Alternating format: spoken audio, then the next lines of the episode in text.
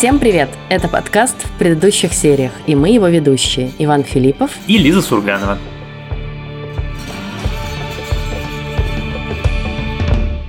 И сегодня мы обсуждаем мини-сериал платформы Apple TV+, который называется «Змей из Эссекса». Обсуждаем мы его со всеми спойлерами, поэтому имейте, пожалуйста, в виду, если вы вдруг еще не смотрели «Змея из Эссекса» с Томом Хиддлстоном, то имеет смысл посмотреть, а также там снимается Клэр Дэнс. Ты решил специально к этому подкасту обрести такой э, британский прононс, такой Эссекс. Хиддлстон. Ты знаешь, нет, я просто сегодня весь день, э, я утром рано закончил смотреть последнюю серию, я весь день думал, что я хочу сказать по поводу этого сериала, понравился он мне или нет, и вот мне как раз интересно будет с тобой это сегодня обсудить. У меня неоднозначное отношение к этому сериалу, потому что сначала он мне очень нравился и очень меня затянул. И сначала, как это часто бывает, я вообще про него ничего не знала и начала смотреть по совету нашего продюсера Лены. И как бы все, и, в общем, погрузилась в эту атмосферу и, по-моему, две или три серии прям залпом проглотила.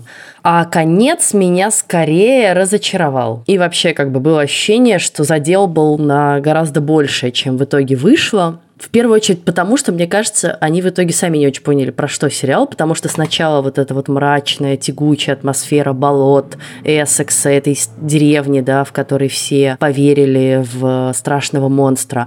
А потом как бы хоп, и все, вообще про всех забыли, пофиг, что там у вас в деревне происходит, просто у нас Лондон, другие проблемы, другие люди, и как бы там надо завершить линию, ну хорошо, вот там кита выбросила на берег, вот как бы завершили.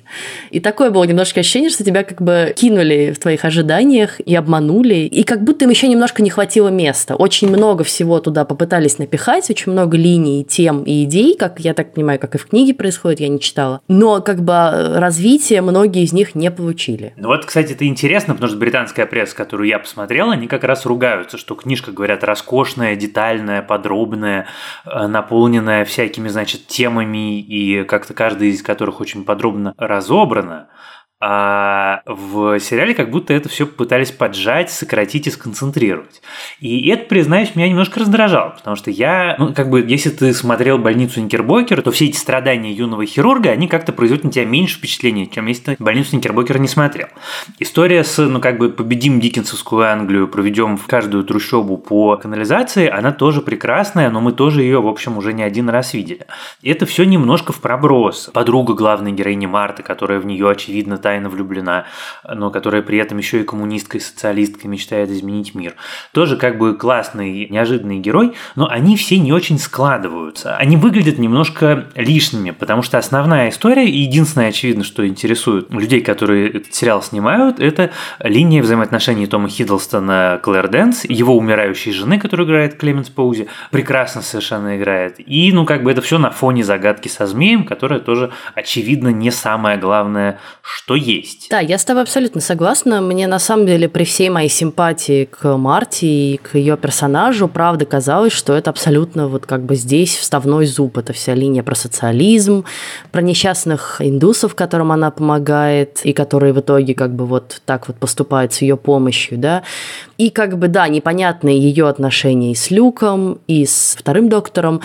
И вроде все классные, но вроде как, блин, ну, ребята, вообще не о том что-то. Сейчас вообще непонятно, зачем это здесь на самом деле. Это никак не коррелирует, да, с основной линией. Если бы это как-то в нее вторгалось, мешало ей или наоборот помогало ей. А так это как бы просто абсолютно параллельная история, про которую можно снять параллельный сериал, совершенно другой.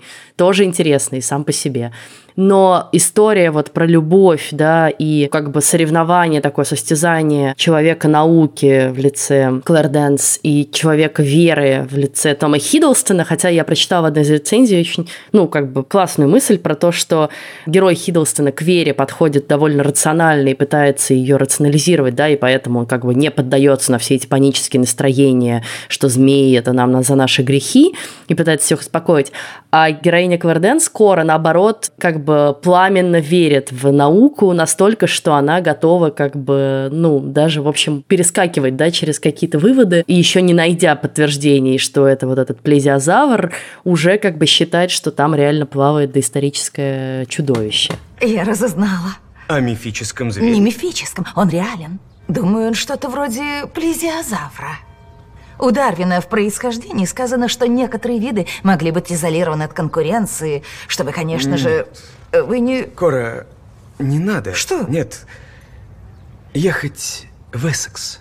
Но я хотела следовать своей страсти. Да, я видел эту трактовку, она мне тоже нравится, хотя мне нравится еще и другая, что на самом деле это треугольник выстроен на этих болотах Эссекса, что один его угол – это Клэр который верит в науку, второй его угол – это помощник пастора, который верит только в Божий промысел, Божье наказание и то, что, значит, приплыл змей напрямую из ада всех сожрать за грехи, а посередине между ними, вот в этом тупом углу этого треугольника, заперт Уилл, э, герой Тома Хиддлстона, который, ну, как бы ему вроде по должности положено верить, но он для этого слишком рационален.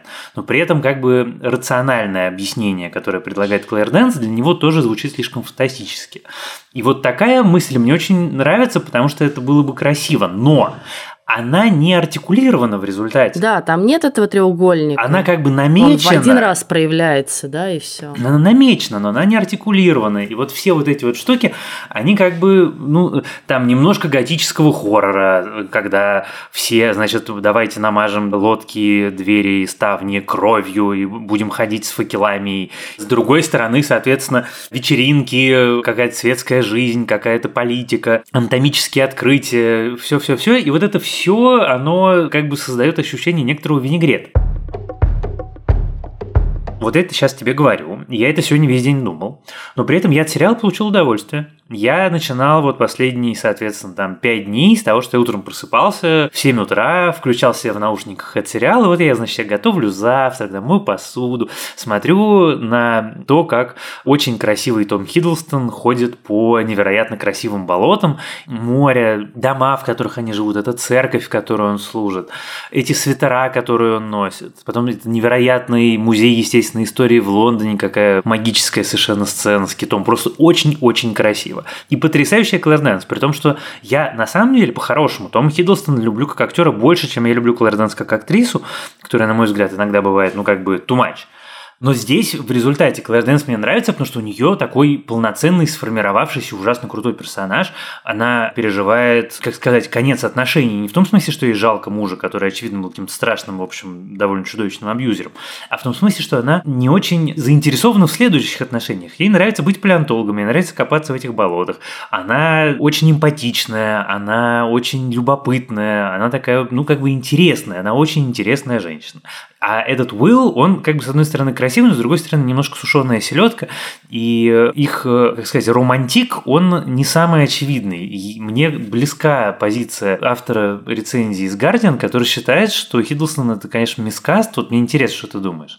Потому что он очень красив. Ему очень идет British Countryside и все свитера и, значит, шарфики, в которые его облачают. Но вот химии у него с Клэр Дэйнс все-таки не так, чтобы много. Слушай, ну, я не знаю, я, наверное, предвзята в том смысле, что просто я очень люблю Тома Хиддлстона, но мне хватило химии, я очень ее ощущала, и для меня это было какое-то одно из главных, наверное, ощущений от сериала, какое-то напряжение все растущее между ними. Я согласна, что ему можно было бы дать больше воздуха и времени, и как бы дать им больше возможностей друг с другом поспорить, потому что ведь как бы страсть их рождается сначала из сопротивления, да, из как бы спора, спора интеллектуального.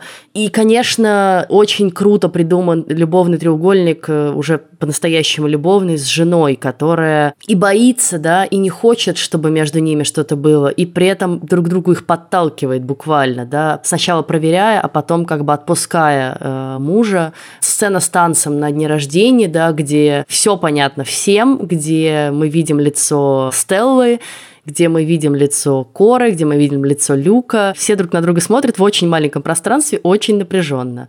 Мне кажется, что с этой точки зрения все хорошо. И главное, очень круто придумано еще с точки зрения костюмов. Э, например, их отношения подчеркивать, да, просто маленькие детали. Там зеленая на ней, зеленая на нем. Как она носит шарф, который он ей оставил. Как Стелла все дальше отдаляется от них, и она в голубом, и ее цвет голубой, а цвет коры серый, зеленый, как бы ты видишь, что вот есть два персонажа, которых тянет друг к другу, есть третий персонаж, который постепенно отходит на обочину и все больше уходит в свой мир – голубой, аквамариновый. И в конце прекрасная сцена, да, как бы предсказуемая, да, наверное, банальная, где они, наконец, встречаются, и оба в белых рубашках идут навстречу своей новой жизни. Где-то очень в лоб, но все равно очень красиво сделано. Вот что я пытаюсь сказать. Мне очень нравится то, что ты сказала про цвета. Я, у меня еще был смешной, конечно, момент. Я смотрел сериал на новом большущем телеке. Это так красиво. Это вот небо. Помнишь в серии, кажется, это серия про вечеринку, когда они все смотрят на небо. Это немыслимо красиво. И все, как они с цветами делают, это, конечно, не знаю, у меня, может быть, у меня такого раздражения не вызвал сериал, несмотря на то, что я готов придраться к каким-то, в общем, там небольшим мелочам, именно тем, что он очень качественно исполнен. Он прекрасно снят, прекрасно сыгран. Там потрясающие все из себя, ты права, костюмы, и мир этот, и все на свете, и поезда, и лондонская подземка, дом Коры в Лондоне, трущобы диккенсовские, мир больницы и анатомического театра. Ну, какой он такой крутой, убедительное. Ну, и на самом деле, это, наверное, чисто моя штука. Я обожаю всю эту английскую. Ну, как бы я, в принципе, весь из себя англофил. И поэтому, когда я вижу старую добрую Англию вот в таком красивом виде, и Лондон, и то, как они говорят, и то, как они одеваются, и вот все вот это вот старое, доброе, традиционное, крутое, но меня, конечно, очень такая отрада сердцу моему. Вот я как раз думал сегодня про финал, потому что, с одной стороны, я такой, ну, как бы, ну, чего, кому? Ну, это же современная драма, тут тут хэппи-энд. Они, значит, действительно идут навстречу новой счастливой жизни вместе, а у него там недавно жена умерла и вообще. С другой стороны, наверное, вот эта история, которая вся из себя про такую недосказанность, про то, как все очень неудачно друг в друга влюбляются, про то, как, в общем, у всех все не складывается и всем довольно стабильно в разной степени плохо, наверное, ей нужен такой финал. Наверное, это хорошо. Наверное, это, в общем, правильно. Слушай, ну у меня не было претензий к финалу в том смысле, что это, на мой взгляд, в большей степени на самом деле мелодрама, чем драма, потому что, опять же, первостепенная линия любовная и как бы вот с этими всеми терзаниями, а будет он с ней, не будет, который неизбежно, через который проходит зритель, ну как бы этому зрителю нужен такой финал. Вот. И этому сериалу в этом смысле нужен такой финал. Но мне нравится, что в этом финале есть финал Марты, который не про любовь, а про то, что она все-таки будет строить какое-то там светлое будущее, и ей предлагают работу, а не э, замужество, да, и это смешная сцена, где она решает, что ее замуж зовут, и посылает этого парня. У меня предложение. Нет, простите, я не из тех женщин, которые намеренно вводят Нет, конечно, нет. брак, но- он порабощает женщин. И социально, и финансово. Что? Нет. Да, это одно из препятствий на пути к революции. Мое предложение совсем другого рода. И мне очень понравился финал истории именно со змеем, потому что, да, с одной стороны, как бы эту линию в какой-то момент бросили, когда создатели отвлеклись на Лондон и на Кору, и на ее вот как бы страдания по Уиллу, отношения с Люком, с Мартой и так далее. А с другой стороны, предложен как бы максимально устраивающий всех вариант, потому что что такое кит? Это, с одной стороны, научное совершенно объяснение, да, и оно как бы, да, я понимаю, что кора расстроена, что там не плезиозавр, но тем не менее, это как бы про науку. Это рациональное объяснение, и это устраивает Уилла, который как бы ровно об этом и говорил им. И это при этом объяснение, которое устраивает абсолютно деревню, которая считает, что это змей, он как бы погиб, и мы все спасены. И все уходят довольны, хотя кита жалко. И кита жалко, и кит, конечно, на змея немножко не похож. Все-таки он кит. Ну и вообще, конечно, у меня какие-то были все время вещи меня смущавшие, типа из серии, ну, люди, которые живут в рыбацкой деревне, недалеко от моря, не знают, кто такой кит и как он выглядит. А разве это разумно? Разве это логично? Зачем он приплыл сюда? Может быть, его сбило с пути землетрясение. А почему все они думают, что это змей? Люди боятся того, чего не могут понять. И делают неверные выводы. Мне жаль, что он умер.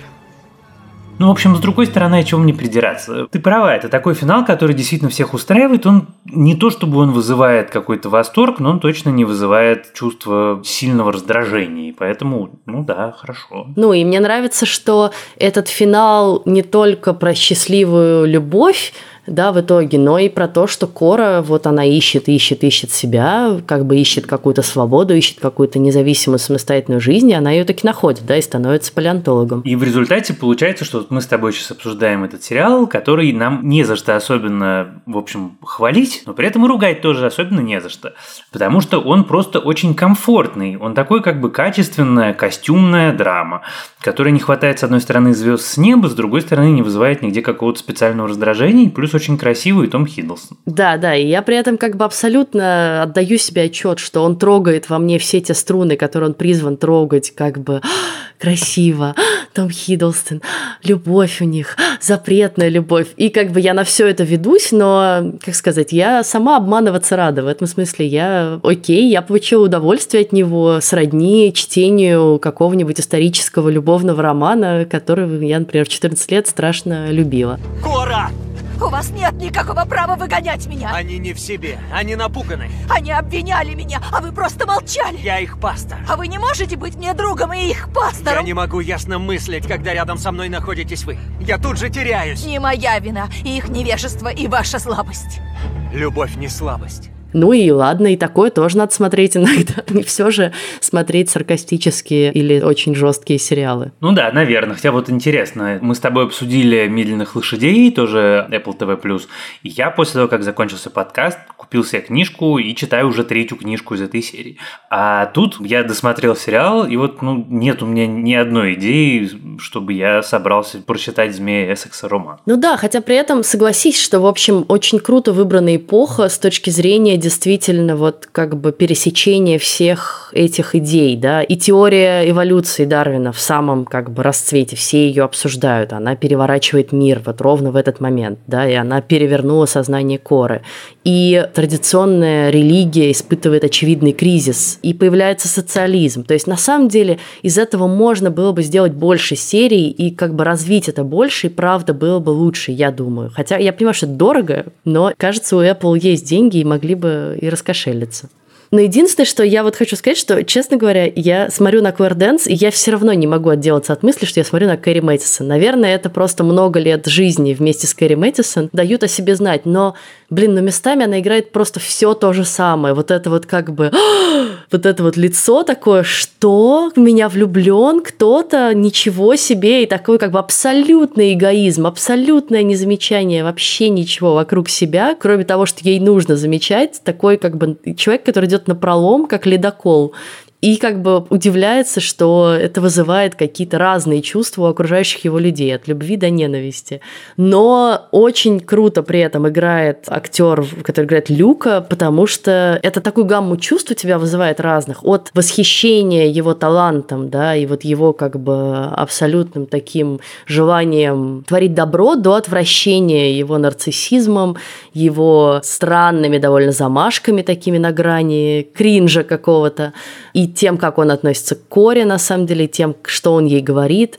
Это было некомфортно, но, мне кажется, так и было задумано, и в этом смысле я думаю, что они добились своего, потому что действительно он, конечно, гораздо более многоликий персонаж, чем персонаж Тома Хиддлстона, который, ты прав, такой немножечко как бы просто красивый мужик с грустными глазами, с умирающей женой. Еще, конечно, с одной стороны, крутая история такой эмансипации, да, женщины, освободившейся от мужа-абьюзера и нашедшей себя в науке, в исследованиях и в любви. А с другой стороны, эта линия вся с абьюзом, она таким галопом и в проброс, что я даже не успела в нее поверить. Вот как бы у нее сразу умирает муж, и сразу она такая, о, змей, я поехала. И потом только флешбеками до тебя это доносится. И ты такой, ну как бы, если вы хотите, чтобы мы ей сочувствовали, это надо, наверное, чуть-чуть подготовить, показать, может быть, ее жизнь с мужем больше, или дать время этому флешбеку побольше.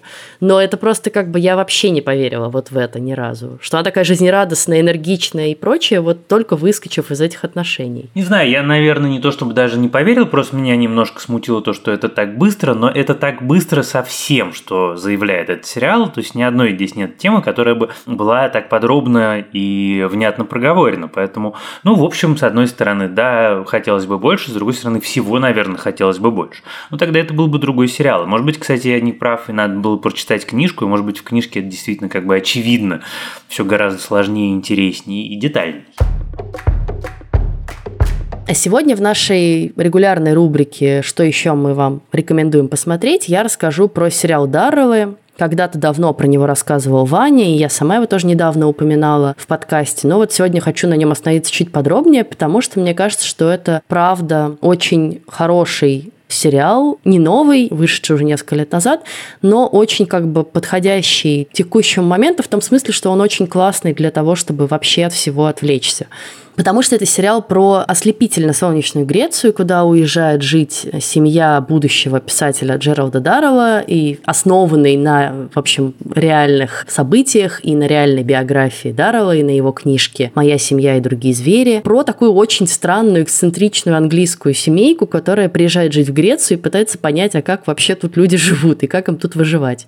Очень смешной, чего я совершенно от него не ожидала, потому что то, что я от него ожидала, это красивая картинка, семейная такая такая идиллия, животные и так далее. А там, на самом деле, очень остроумные диалоги, очень смешные персонажи, которые все время друг с другом в какой-то пикировке состоят, которые не стесняются вообще говорить друг другу все, что они думают, при том, что там им типа по 16-19 лет, и мать, которая пытается их всех как-то успокоить, привести в чувство, заставить работать, и, в общем, при этом, чтобы ее младший сын, собственно, Даррелл, еще не утонул в какой-нибудь речке, отлавливая выдор. Мне кажется, что он как бы с одной стороны семейный поэтому, а с другой стороны, в общем, не очень семейный, потому что с детьми его смотреть было бы странно в силу того вот этих всех линий и довольно каких-то непонятных для детей шуток, скажем так. Но я, правда, получаю большое удовольствие, и главное, что он действительно настолько в другую реальность тебя переносит, что только за одно это я его очень ценю. Я решительно поддерживаю эту рекомендацию. Это прекрасный сериал, который поднимает настроение, который и умный, и содержательный, и, конечно, действительно очень смешной. И все четыре сезона этого сериала доступны на Кинопоиске, а также сериал входит в топ-250 наш.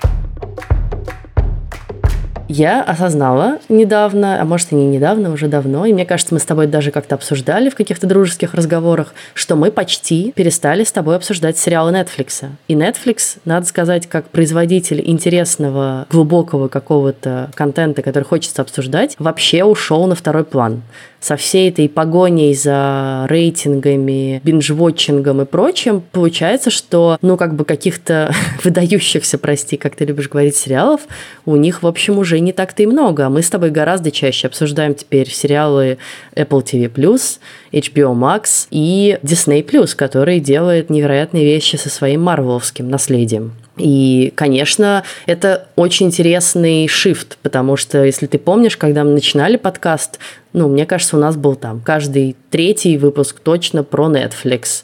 И я, главное, следила за новинками Netflix. Сейчас я даже не знаю, что там нового выходит, но вот я знаю, что вышел новый сезон «Очень странных дел». Да, это я посмотрю, и мы его обсудим. Но в целом, как бы, там куча контента, который просто мимо меня проходит. Нет, ну «Любовь, смерти роботы» новые, говорят, очень хорошие, но мы их не обсуждали. Ну и потом это все-таки не совсем то же самое. А главное, помнишь, как мы с тобой обсуждали приход Apple, и сначала вообще не выглядело как что-то, что потеснит всех, а теперь буквально вот действительно я смотрю, что там вышло нового нового Apple, потому что очень много хороших сериалов, это именно они. Я сейчас листаю Netflix, и что-то как-то ты права, как-то здесь все не очень. Не говоря уже о новости, что они решили запустить игру по игре в кальмара, настоящая реалити. Просто ты сначала делаешь сериал про то, как это губительно все, а потом такой, ну, а почему бы и нет? Давайте все поиграют в это.